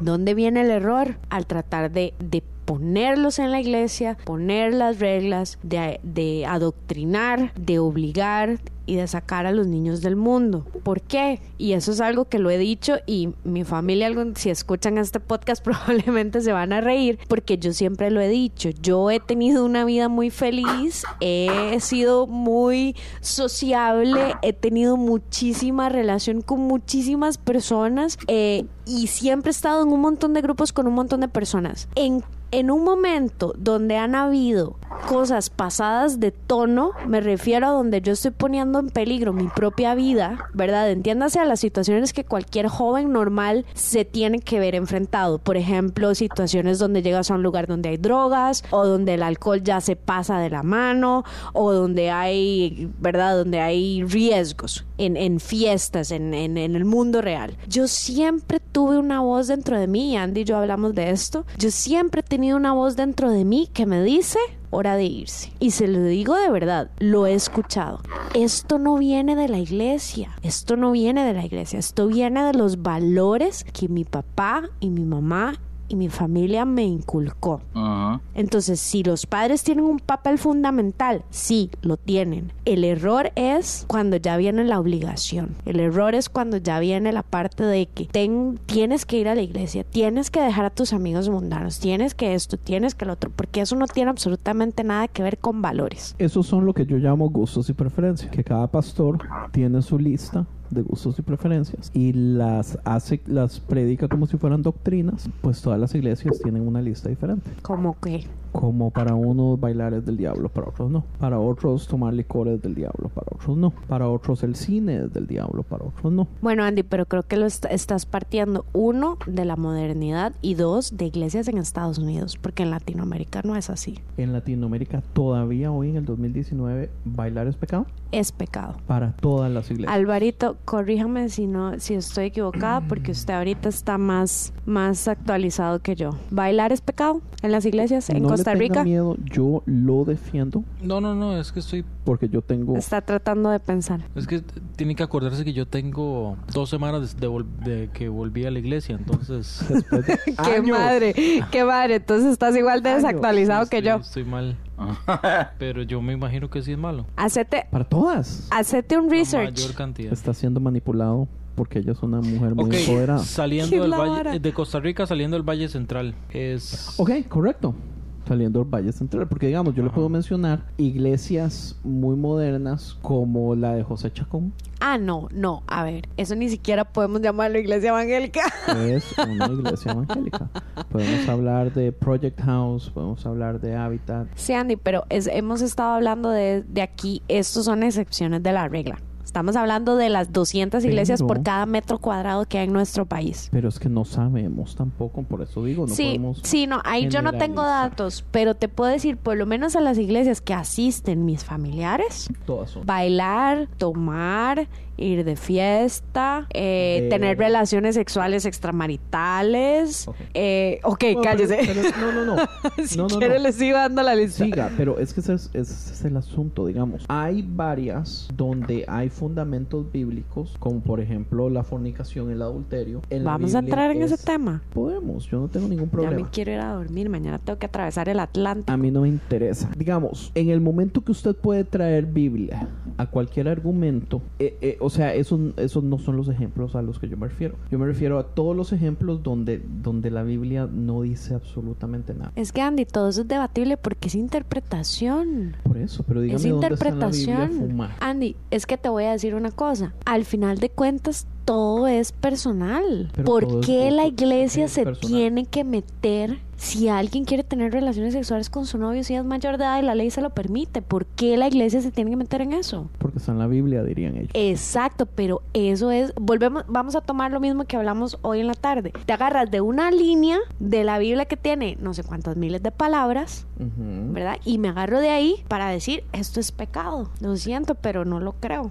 Yo entiendo. Son, son cosas que la gente, son cosas que la iglesia no se tiene, no tiene por qué meterte, meterse. Si Dios no te juzga, si Jesús no te juzga y te da el libre albedrío, ¿por qué la iglesia se tiene que meter? Pero es que yo creo en defensa de la iglesia. No que yo lo crea. ¡Oiga la vara! No, es que, no, entiéndame, entiéndame. Como abogado del diablo, porque yo estoy de su lado, para mí es muy difícil. O sea, yo me imagino diciéndole ese argumento a 100 pastores. Los 100 pastores, eh, esta es una de las pocas veces donde los 100 pastores van a tener una respuesta extremadamente parecida. Y ellos van a decir que la misma Biblia dice que nuestro trabajo es evitar que las personas dejen el pecado y recordarles qué es el pecado y traerlos a una reconciliación con Jesús. Suena muy bonito y half of it is bullshit, yo lo entiendo, pero eso, eh, digamos, ellos tienen una Biblia y tienen no solo un versículo, tienen varios para justificar esa, esos actos. Y me caen mal, ¿entiende? Yo no, a mí no me gustan tampoco, pero ellos pueden y la Biblia les da la autoridad. A ver, hablemos, hablemos de los diez mandamientos, ¿verdad? Sí. Viene, no harás, no harás, no harás, no harás, no harás, no harás, no harás. Luego viene Jesús. ¿Y qué dice Jesús? Eh, Ay, sí es cierto que usted no lee la Biblia. no, pero esa sí me la sé. Amarás al Señor tu Dios con todo tu corazón y después amarás a los otros como a mí, como a ti mismo. ¿Y eso qué es? Amor. Lo único valioso. Después de ahí, ¿a usted qué le importa el resto de las personas? No, mis que- actos, mis actos, Andy, son un, asunto, son un asunto completamente privado. Y a quien le va a dar cuentas a Dios en el mañana, soy yo, a Dios, no al pastor, no a la iglesia y no a nadie sé. más. Porque Dios vino, simple y Jesús vino simple y sencillamente a decir, esto es lo que realmente vale. Entonces, a partir de ahí es donde yo te digo, cuando la iglesia empieza a debatir que si homosexual, que si no homosexual, que si fornicador, que si bailar, que si fumar, que si... Ahí estamos perdiendo completamente todo el, el- el punto principal que es el amor. Yo lo entiendo, lo entiendo Punto. porque estoy con usted.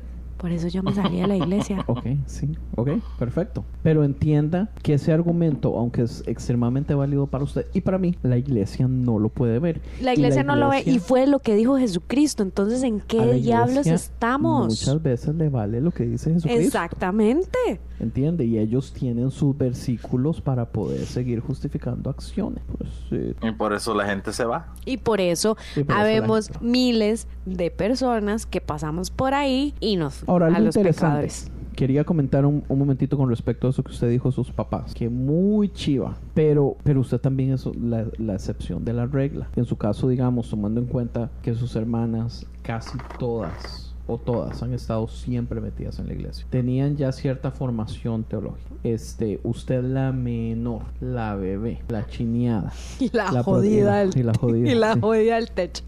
Bueno, Claudio también. Bueno, no entremos en esos detalles porque no está presente. Este, o sea, que a usted le hayan enseñado todo eso, Meli, es, es o sea, gracias a Dios que sucedió, pero en realidad eso no sucede tampoco, porque las personas no se empoderan tampoco con el cristianismo porque las mismas iglesias enseñan a las personas a que, como, como, como que todos lo vengan a pedir a la iglesia. Pero es que O ese sea, es la el, gente el no tema ora, es- pide oración. Es que Andy, ese es el tema de la responsabilidad y por qué también el asunto de la iglesia es, es muy complicado porque la gente está esperando que la iglesia haga por ellos lo que tienen que hacer ellos. Correcto. Ahora, yo sé que no todo el mundo tiene a una hermana tan conectada directamente con el cielo, ¿verdad? Yo eso lo sé y lo entiendo. Pero a ver, hablar de una oración de dos segundos en la noche para que, para que, para que yo me sienta tranquila, para darle gracias a, a Dios por el día que tuve y darle gracias a Dios por, por el espagueti que me comí y mis compañeritos de la escuela y para pedirle a Dios que me quite las pesadillas y que yo pueda dormir en paz, eso usted no necesita ser un teólogo, papá. Yo sé. Eso- Y aún así, yo no lo hago. Eh, ajá. Pero hay, o sea, yo sé que usted lo explicó. Usted dijo, hay una cosa que es la ética y la moral y la otra que es adoctrinamiento. Correcto. O sea, ¿dónde, ¿dónde está la línea? Porque para mí es muy difícil ver. Cuando usted obliga a los niños o, o informa a los niños con miedo, usted está manipulando, quiera o no. Ujú. Entiende, uno de los mejores modos de evitar que los chiquillos tal vez pequen al principio o que no hagan cosas malas es pues utilizando el factor miedo. Error. Yo sé que es error, pero entonces digamos, ¿cómo puedo hacerlo diferente? Andy, es que te, te acabo de dar el ejemplo. O sea, yo, la forma en la que yo encontré, y, y yo sé que suena un poco contradictorio porque también hablé Sí. de la parte dual de mi Ay, adolescencia. Tal vez por eso es, es mi conflicto aquí, es porque está siendo súper contradictorio. Sí, porque es que eso es parte de ser evangélico. Porque yo tuve una formación hermosa. Vea, estoy captando la, la atención de Alvarito, de que me vuelve a ver. Porque yo tuve un crecimiento hermoso y lo dije desde el principio, mi adolescencia en campamentos y todo fue hermosa. Las bases de la espiritualidad que yo recibí en mi casa fueron hermosas. Pero a cierto tiempo de la evolución, cuando yo empiezo a hacer un que es tu adolescencia. En tu adolescencia es cuando usted empieza como ser humano a desarrollar qué le gusta y qué no le gusta. Entonces, yo soy aprisionada, y va para la iglesia, ¿verdad? Y entonces donde viene el aprisionamiento es donde todo cambia. Pero eso no quiere decir que yo tenga tantas cosas que decir de la iglesia, no quiere decir que no la valore y que no tiene otro montón de cosas hermosas. Que mi familia, que mi mamá, que yo me tenía que escapar por la ventana para irme al baile de 15 años, ¿verdad? No quiere decir que, que mi mamá no fue un excelente ejemplo para mí de fe y de oración. Ay, qué linda doña Fana. ¿Verdad? No quiere decir, es que ese extremismo cuando ya se volvió extremo, especialmente en tu adolescencia, cuando quieres individualidad y probar y conocer, fue donde donde para mí un, un- una quie- es, es, es como quebrar completamente todo lo que en algún momento me habían formado. Entonces, contestando su pregunta, Andy, es que los niños no necesitan tenerle miedo a Dios, necesitan sentirse maravillados por Dios.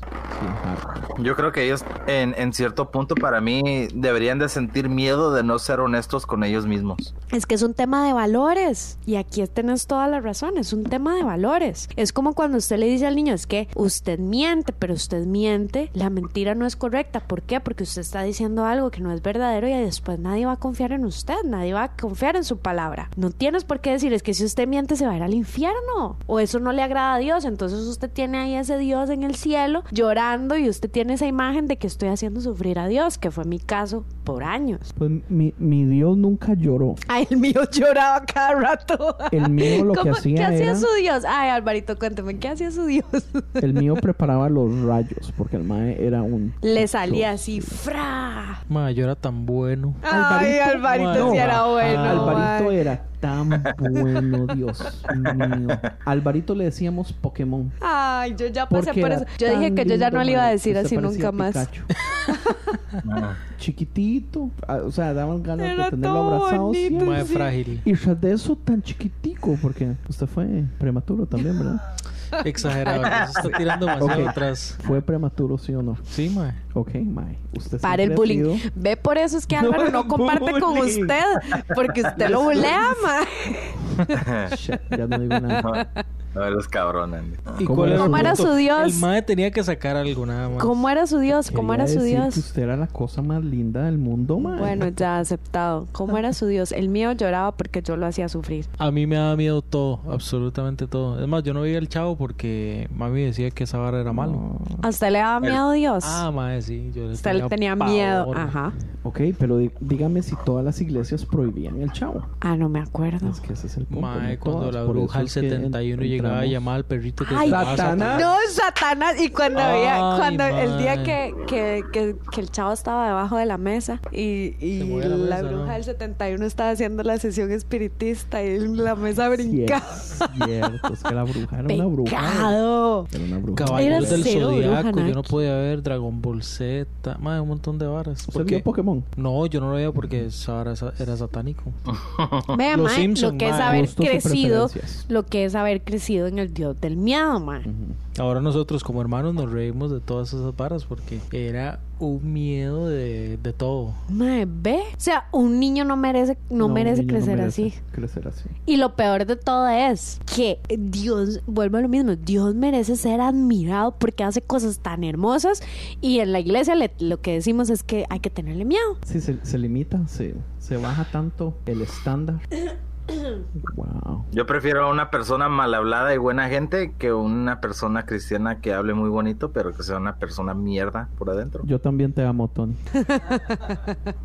Yo siempre digo que Andy es mi mejor, peor amigo. Ay, me encanta esa Es que descripción. yo soy muy mal amigo en general. Bueno, soy muy mal primo. O sea, ¿cuántas veces hablamos? ¿Cuántas veces yo he... 15 días antes de que yo venga a visitarte. Es- exacto. Eso que yo le escribo a usted solo para preguntar cómo está. Está bien, no hay problema. Sí.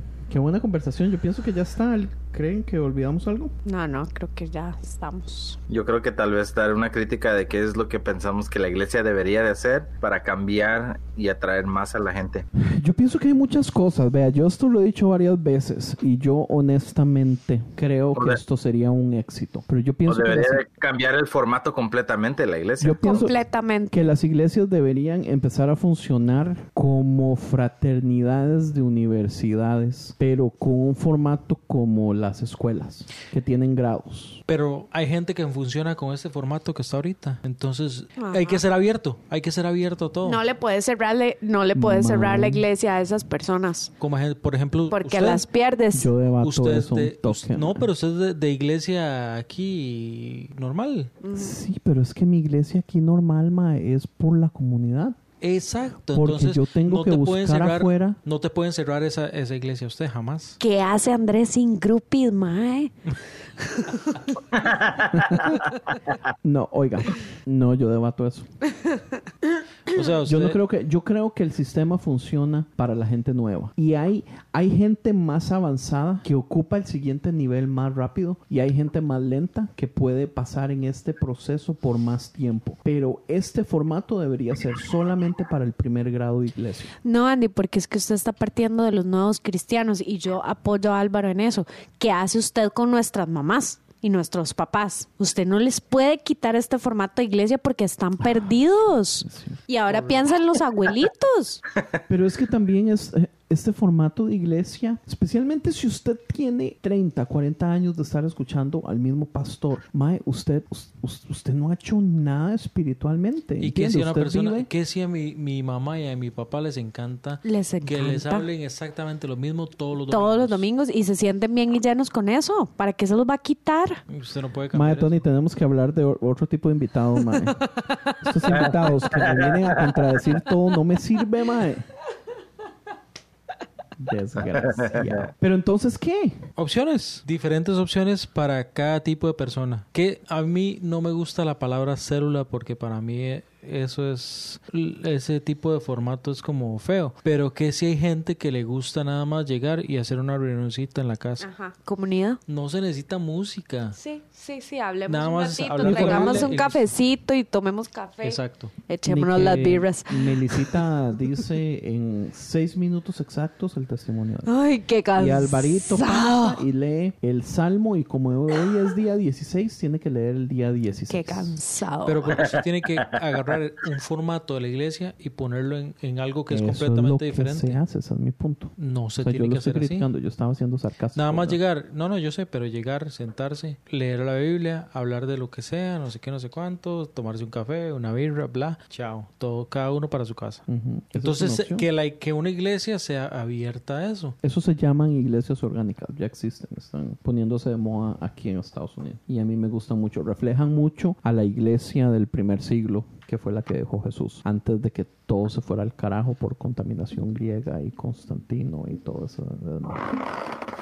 Pero sí, es un formato muy chido. ¿Sabes, este Andy? ¿Te acuerdas de, de Ralph, eh? el, el que tocaba el bajo en la banda que yo tocaba? Él tenía un grupo donde se juntaban este, a platicar cosas de la Biblia, pero cada uno tenía que llevarse su cigarro. O de los cigarros. eh, De los habanos. Los habanos. Ujú, Ajá. Me encanta. Súper, súper tuanis eso que, que lo hacía. Yo Bueno, creo que la, la, la, la dinámica, yo creo, de lo que se puede hacer y cómo se puede platicar la Biblia entre amigos, yo creo que es lo que tiene que cambiar mucho. No nomás tiene que ser en un grupito con café, pero tal vez así como, como lo hacía Ralph, donde se juntaban a, a fumarse un cigarro entre los hombres o... O como lo hacía Jay Baker, que era en un, en un bar donde usted podía tomar tragos y todo eso. A mí me gusta mucho, mucho, mucho presumir el grupo que yo tengo de parejas, donde no hay formato, no hay líder, no hay nada. Eh, leemos libros, hablamos del tema. En este caso, nuestro grupo es interiglesial. Yo se le había contado eso.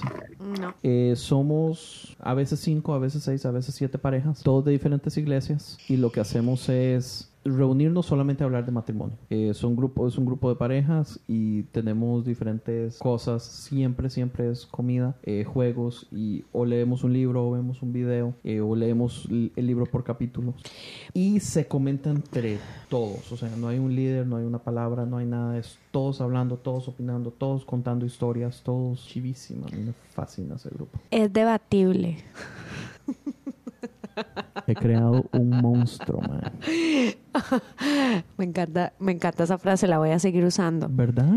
Es, es, es un buen modo de apagar cualquier conversación. El problema es que Andy sigue siendo institucionalizado lo que estás diciendo, porque me diste una como una lista de cosas que se hacen en ese grupo, ¿verdad? Comida. Comida y juegos y leemos un libro y me entiendes. Entonces tiene un A, B, C, D. Ahora, para mí una de las cosas ricas en las que yo me siento muy cómoda, o sea, yo en realidad ya yo no quiero pertenecer más a grupos donde voy a A, B, C, D. O sea, eso no es para mí, ¿verdad? Porque eh, hablábamos de los triggers antes, ¿verdad? Hablábamos Sí. de que todo lo que para mí parezca institución, ¿verdad? De la iglesia simple y sencillamente me aburre, ¿verdad? Entonces, por ejemplo, esto que estamos teniendo ahorita es para mí muchísimo más rico Amén. ¿verdad? Que así sea, este, que, que pertenecer a un grupo y tener que ir a la ABCD, ¿verdad? Las conversaciones que yo tengo con personas a las que un, es cualquier tontera, o sea, jale al- a hacer shopping y en, la, y, en el- y en los pasillos vamos, nadie quiere ir al shopping conmigo. Yo no voy a hacer shopping con usted. Eh, Es un, yo- es un ejemplo. Debatible. Debatible. Es muy poco común que un hombre acepte eso, pero una mujer sí lo va a disfrutar Sí, mucho. por qué ejemplo, o el mae... Idiotas. O, el, no conocen a ¿verdad?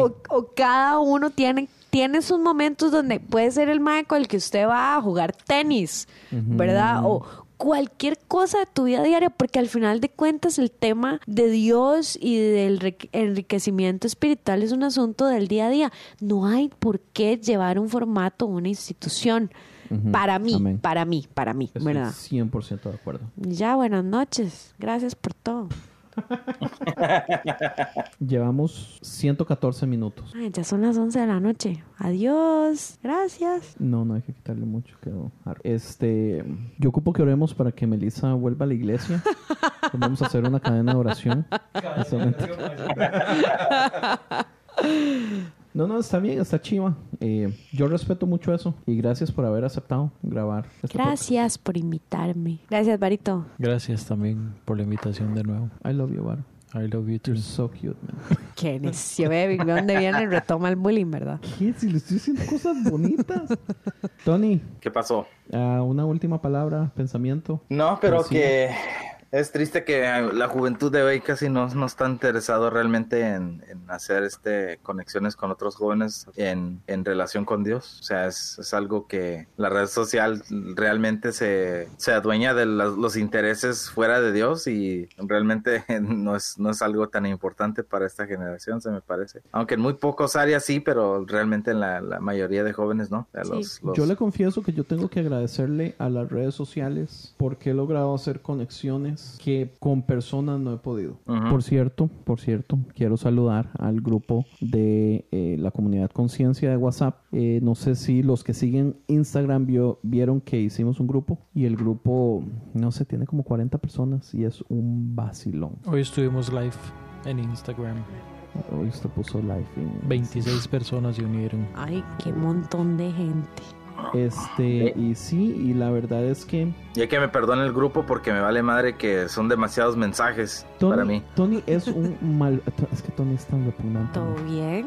Cada uno no. puede, cada uno tiene que ser No. activo en el grupo como lo desee. No, él se salió el primer día. Muy bien. Yo hubiera hecho lo mismo. Meli, cuando, cuando tú estás leyendo tu teléfono y ves 226 Sí, no, no mensajes. jodas. Mae, para eso existe el mute. Sí, después Mute. usted lo abre y tiene y le aparecen 75 mil mensajes. Sí, usted no, Sí. si no tiene tiempo para leer, solo se sale de nuevo y ya se desaparece. Mae, pero sí. odiaba WhatsApp. ¿Qué pasó? Sí, ahora se vuelve muy social. Yo- hay una explicación. Mae, este mae Ay. odiaba Sí, WhatsApp. es cierto. Yo le Hay decía, una mae, explicación. yo le voy a escribir por WhatsApp. Mae, no me escriba por WhatsApp. sí, porque acuérdese que al todo le parece absurdo. La razón que me gusta WhatsApp en este momento es por los stickers. Los, y, y la facilidad de usted poder hacer sus propios stickers, man, me, me, me compró. Bueno, Yo buenas así como, "Tome mi noches. dinero". Muchas gracias. Gratis. Muy bonito todo. Sí, mae. Bueno, anyway, thank Con you. mucho gusto, este, Meli, Un este, gustazo. Alvarito. Pura vida, muchas gracias por la invitación. Estuvo muy bueno. Meli, te vamos a extrañar. Uy, yo los voy a extrañar a ustedes un montón. Y ese shopping lo voy a extrañar mucho. Sí, es, Tom. Not. From Hill. Bueno, Bueno. chao. Pura vida y thank you. Chao. Gracias, chao.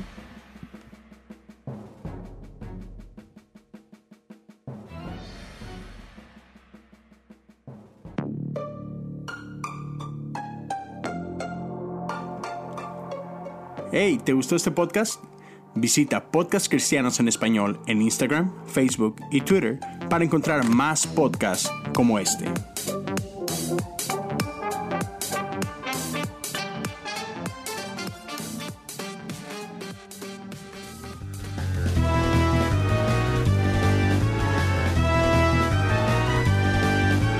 Visítanos a esta dirección